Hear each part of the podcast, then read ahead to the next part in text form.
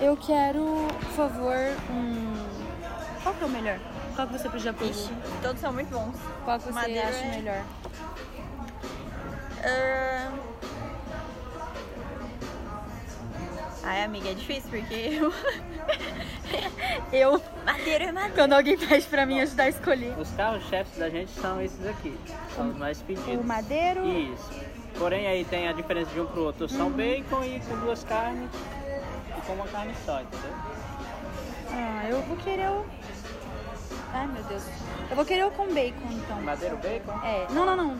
O madeiro normal. madeira normal, Eu vou querer esse cheese chicken fit. cheese chicken fit. Isso. Por favor. Obrigada. Então ficou um madeiro, um chicken fit E uma e uma só da maçã. Isso. Obrigada. Obrigada. E você prefere que eu conte a história inteira ou, ou que eu explique o que, que é, como é quero que é? você se sinta à vontade pra falar da forma como você quiser, começar da onde você quiser. Atenção! Este episódio pode conter gatilhos para pessoas com transtornos psicológicos.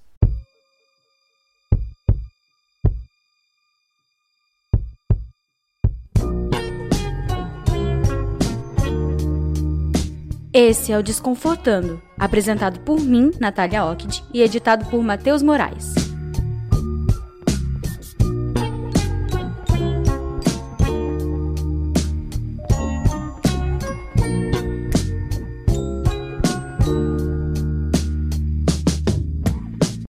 Neste podcast, alguns nomes foram alterados para proteger a identidade dos entrevistados, como é o caso da Fernanda, essa com quem eu estou escolhendo o almoço na abertura do episódio. Ela tem 22 anos e desde os 15 vive uma batalha contra seu corpo e contra sua própria saúde por conta da má relação que desenvolveu com a comida. Era muito difícil quando eu tinha 18 anos.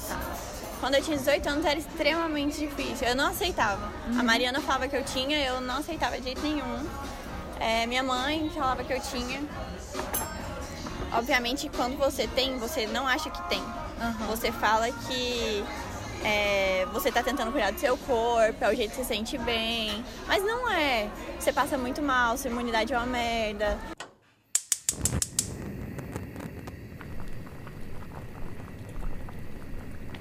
Sempre que chego a um restaurante, a primeira coisa que olho no cardápio são as sobremesas.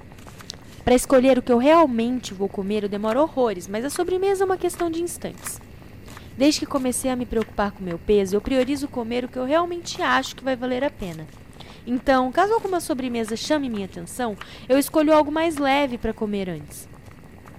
Poderia ser por uma questão de saúde? Poderia, mas eu não vou ser hipócrita ao ponto de dizer que é por conta disso, né? Desde os meus 15 anos, para mim, a comida se tornou uma espécie de refúgio. Fosse pela dor que eu estivesse sentindo por conta de um coração partido, ou pela ansiedade em receber uma mensagem específica, fosse por querer comemorar uma conquista ou simplesmente por estar com fome. O prazer de comer fazia eu deixar meus problemas para depois. E o depois chegou. Quando comecei a não querer sair de casa por acreditar que eu não estivesse bonita em nenhuma roupa por causa dos quilos a mais que adquiri. Desde então, controlar meu peso se tornou uma desgastante rotina, e com isso, uma mudança nos meus hábitos alimentares foi inevitável. A luta para dar um novo significado à comida se tornou um desafio constante. É engraçado como, apesar de ser uma simples necessidade biológica que nos mantém vivos, comer consegue significar algo muito mais complexo que isso. A comida mexe com os nossos sentidos, com as nossas lembranças, emoções. Sentir o cheiro do alho e da cebola fritando na manteiga, por exemplo, ai, sempre faz eu lembrar da casa da minha avó aos domingos quando a família se reúne. É como sentir o cheiro da pipoca quentinha saindo da panela. É irresistível, é nostálgico. Com certeza você já deve ter sentido algo parecido. A comida traz pertencimento quando reúne famílias e amigos e pode ser uma forma de expressão quando com suas cores e sabores conta histórias de povos, tradições e culturas. O que a comida significa para você? Ela te traz boas lembranças ou ela só enche sua barriga mesmo? De qualquer forma, o problema é quando, por conta da estética, algo tão bom é visto como um vilão. O meu IMC era acima do normal. Mas ele não era de gordo, ele era um IMC do tipo, vamos parar de comer um pouquinho e malhar. Só. Entendi. Era assim, é, não chegava a ser um IMC perigoso.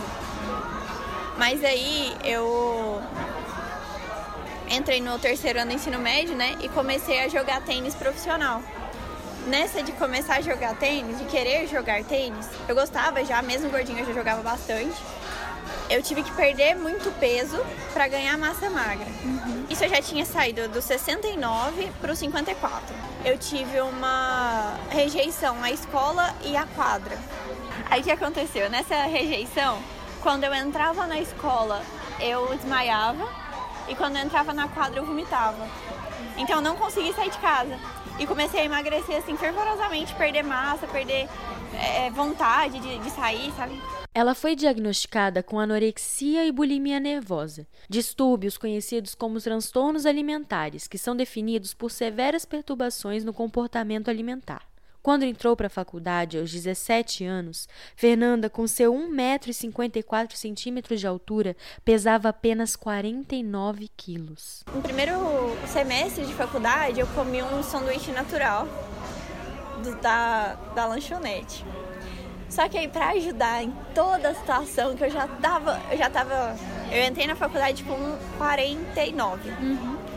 Aí nessa de entrar na faculdade já magra e tal, não sei o que, já tava fraca, comi esse sanduíche numa sexta-feira à tarde. A sexta-feira à noite, eu cheguei em casa, eu vomitei feijão. E eu não comia feijão desde quarta-feira. E eu vomitava, vomitava, vomitava. E aí chegou no nível que eu desmaiei porque tava saindo vômito pelo nariz. E eu não conseguia parar de vomitar. E saía linfa, sabe? Quando queima. Aí meu pai me internou, meu pai é médico, né? Você sabe? Meu pai me internou na sexta noite. Ele é especialista em quê? Ele é nefrologista, mas ele chamou os amigos dele, falou, cara, vamos internar essa menina e tal. Pelo amor de Deus. Pelo me amor de. Deus, me ajuda. Na sexta eu tava com 49, né? No intervalo entre sexta e domingo, eu tirei meu apêndice, fiz tomografia, ressonância, diaba quarta de, de, de coisa. Não era meu apêndice, eles tiraram no intuito de tipo, vamos ver aqui o que, que pode ser, ela não tem sintoma nenhum. E era, era psicológico, né? Era, um- assim, tinha intoxicação alimentar ali, mas, mas começou a vomitar e o meu corpo já tava muito acostumado a vomitar. Só, só vai. No domingo eu tava com 43 quilos. E aí eu só fui reparar, eu só fui aceitar que alguém desse um nome pra isso quando eu terminei, quando eu comecei a namorar o meu segundo namorado. Toda vez que a gente saía, e era, era sem exceção, a gente saía pra comer, e era raro a gente sair pra comer, a gente saía pra fazer qualquer coisa, menos comer. Eu chegava em casa, eu tinha que sentar no meio fio e vomitar. Vômitos autoinduzidos, dietas restritivas ou jejum, o uso de mecanismos compensatórios para ingestão alimentar, como o uso de laxantes, diuréticos, por exemplo, são alguns dos comportamentos de risco que englobam os transtornos alimentares. Segundo estimativas, os transtornos alimentares atingem 5% da população mundial. Só no Brasil falamos de 10,4 milhões de pessoas. Para entender melhor sobre o assunto, conversei com a psicóloga Joana Novaes, coordenadora do Núcleo de Doenças da Beleza do Laboratório Interdisciplinar de Pesquisa e Intervenção Social da PUC do Rio de Janeiro. Ela destacou que casos de transtornos alimentares têm na sua base um quadro depressivo e que esses casos costumam surgir a partir de um evento traumático. As pessoas que têm distúrbio alimentar são pessoas com problema de compulsão, né? Tá no espectro das adições. E nesse sentido, funciona um esquema mental, muitas vezes, de tudo ou nada, seguida por um ciclo de arrependimento, ou seja, um sentimento de que não deveria ter feito o que fez, e isso refere-se ao impulso, né? é relativo à adição. Então, se for jogar, jogar, se for comer, tem um episódio de compulsão alimentar, se for uso de drogas, né, uma drogadição, e por aí vai. Sempre com essa dinâmica, né, seguida a um impulso, um sentimento de entorpecimento, né, de rebaixamento de consciência, e na sequência a, a depressão e a culpa. Todos esses casos são os distúrbios alimentares, mas as, as adições, de uma maneira geral, têm na sua base um quadro depressivo por isso que precisam ser tratadas com antidepressivo. Mas é importante saber né, que esses quadros clínicos eles são deflagrados normalmente por algum evento traumático, sobretudo como uma resposta inconsciente, né, um mecanismo ali de defesa para tudo aquilo que o sujeito não consegue ter controle, uma separação, uma morte, alguma grande, alguma grande perda, contingências da vida, né, para as quais nenhum de nós tem nenhuma ingerência alimentação, né? O que você consegue colocar para dentro e, ao contrário, também excretar, é algo que o sujeito se sente tendo alguma ingerência. Lembra que perguntei no início sobre o que a comida significa para você? Para uma pessoa com compulsão alimentar, por exemplo, a comida equivale quase a uma droga. O estudante de direito Lucas Godoy sofreu por muito tempo com isso, o que refletiu severamente no seu peso, que chegou na marca de 132 quilos. Você está comendo porque é gostoso, te dá prazer. Você come bastante ali. Mas a partir do momento que é um transtorno compulsivo, você tem isso frequentemente e de uma forma é, voraz, né? Uhum. É uma coisa que é, você não tem o controle. Realmente você não tem o controle. Uma vez em casa, no ápice, assim, eu comi uma panela inteira de arroz, um litro de Coca-Cola e mais alguma coisa. Eu não lembro porque eu fiquei espantado mais com arroz, sabe? porque eu amo arroz. E eu comi um, uma panela inteira de arroz sozinho. Eu comi na colher. Na colher de. Da, na, na própria colher uhum. que você faz o arroz. E aí eu parei assim, eu chorei eu falei, caraca. Caralho, o que, que eu tô fazendo? Caralho, o que, que eu tô fazendo? E, e sempre aquele pensamento sabotador, né? uhum. que é, um, é uma coisa muito forte nesses transtornos, que é você dar um jeito de você se sabotar, você fala, não, hoje pode. Na época eu pensei, não, você tá muito nervoso, você tá muito triste, né? Nada a ver. Uhum. Nada a ver. Mas é assim, sempre. Né? Esse é o problema. Esse, esse, pensamento sabotador sempre, então você sempre vai repetir aquele, aquela compulsão. Olha, pior que eu não. Eu vou te falar bem a verdade, eu não tenho um prato preferido. Você não tem Eu tenho vários. eu. A minha relação com a comida é uma relação de vício. Porque eu costumo falar que você ser viciado em comer é uma das piores coisas que você pode ser viciado. Porque é uma pessoa que é viciada em cocaína, heroína, metanfetamina, qualquer outro tipo de droga, muitas das vezes não é uma coisa que você bate o olho e você fala que a pessoa é viciada. Quando você é viciado em comer, todo mundo tá vendo. Porque você é gordo, todo mundo tá vendo que você é gordo, todo mundo tá vendo que você come o tempo inteiro. Quando você vai numa, num restaurante, as pessoas elas olham, percebem e falam, nossa, por isso que é gordo. Daí quando você vai lá, e, e mesmo assim quando você vai lá e se serve com uma, uma, uma salada, um peixe, um frango, uma coisa assim, a pessoa pega e, e, fala, ah, tá querendo enganar quem? Eu sei que você vai chegar em casa e vai comer um hambúrguer, uma pizza. Eu já ouvi isso. E assim, eu acho que o preconceito é muito grande, o preconceito que o gordo sofre na sociedade é muito grande. Uma vez eu estava almoçando, eu estava saindo do colégio, meu colégio é perto do McDonald's. Então às vezes a gente ia lá para almoçar, tá? Eu e duas, duas amigas.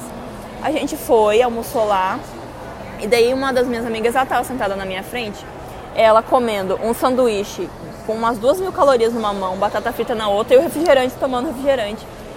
E falando assim, ah não, porque não é questão de estética, entendeu? É porque faz mal. Ser gordo faz mal.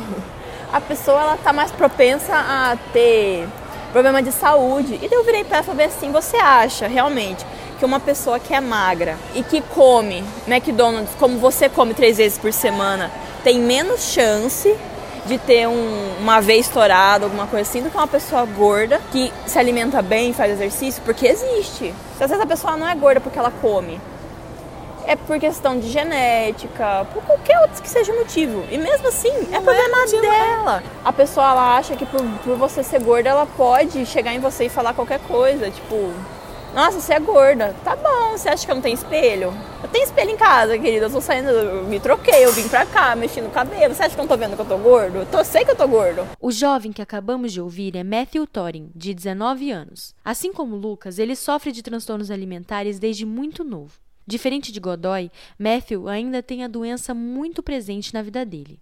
Os pequenos detalhes tornam-se hábitos que tendem a se agravar cada vez mais, e se isso não for cuidado logo, pode trazer consequências severas. Como a, gordura é criminalizada e, portanto, você tem todo o imaginário social de exaltação e reforço do emagrecimento, o que acontece é que muitas das vezes precisa de uma sensibilidade muito aguda, né, para que a família e as pessoas próximas detectem que aquele paciente está não só em estado de sofrimento, mas que aquele emagrecimento é sobretudo patológico, levou o sujeito a uma série de limitações na vida associativa dele, ou seja, no trabalho, nas relações de amizade, amorosas. É preciso que haja essa cuidade aí do olhar de quem está próximo a perceber que houve uma mudança muito radical, né? não é um emagrecimento saudável, né? Uma mudança, uma diet... mudei a minha dietética porque quero ter um estilo de vida mais saudável.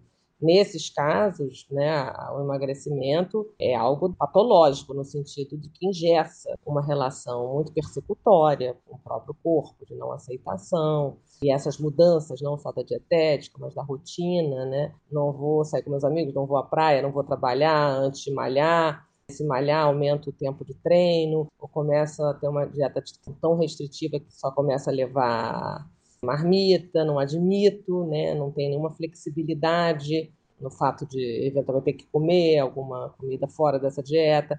Mas então veja, né, são todos hábitos que inicialmente são considerados muito saudáveis. Você levar a sua marmita, se exercitar. Agora, entre a patologia e a saúde ou a vaidade, né, uma linha muito tênue e que você precisa ter parâmetros de aferição. É, e a família, então, portanto, precisa ser também educada, né? É muito comum as famílias acharem, né, sobretudo com a anorexia, ao contrário dos outros distúrbios, né? Ela acontece muito na adolescência, na juventude, ali dos 15 aos 25. Então, os pais acham normalmente que é frescura, né? Que é uma, é uma bobagem, né? Uma excentricidade daquele, daquele adolescente. E não percebem que há ali uma, uma doença, né? um caso clínico em curso. Mas que precisa, de novo, repito, de um olhar atento para perceber que elas estão engajadas no preparo da comida, mas que elas não comem, porque elas se isolam para comer, vão para o quarto, ficam remanchando com a comida no prato, esse tipo de coisa, né? Então é esse tipo de sensibilidade que não só a família tem que ter, mas que o psicólogo, o psicanalista, enfim, no meu caso, tenta sensibilizar, né? Tenta educar. Tem um trabalho muito no âmbito da educação, chamar atenção para essas pessoas que estão próximas para esse tipo de comportamento. Cada não que eu recebia era um quilo a menos. Era como se. E, e assim, sabe aquela, sabe aquela imagem que você vê é, em revista, em jornal, de ah, anorexia é isso, uma garotinha magrela, raquítica, se olhando no espelho e vendo uma gorda? É real. Mas você não vê uma gorda. Você vê é, o acúmulo de coisas em você você se vê inchada. Você encosta em você e você se sente inchada. Quando tem gente perto, não. Mas quando você tá sozinho no seu quarto, a sensação é que você tomou, sei lá, 10 chopes de uma vez. E que você tá empanturrada e que você precisa jogar aquilo fora. O que, que eu comi hoje? Eu tinha passado o dia inteiro, eu tinha comido. Nesse dia era aniversário desse meu amigo. Desse meu amigo não, da, da namorada dele. Hum. E aí eu, eu lembro, assim, tipo, eu tinha comido uma coisa do, sei lá, eu tinha passado o dia inteiro com meio pão com presunto e queijo. E foi o dia inteiro. Esse foi meu almoço, o meu lanche foi café, a minha janta foi café.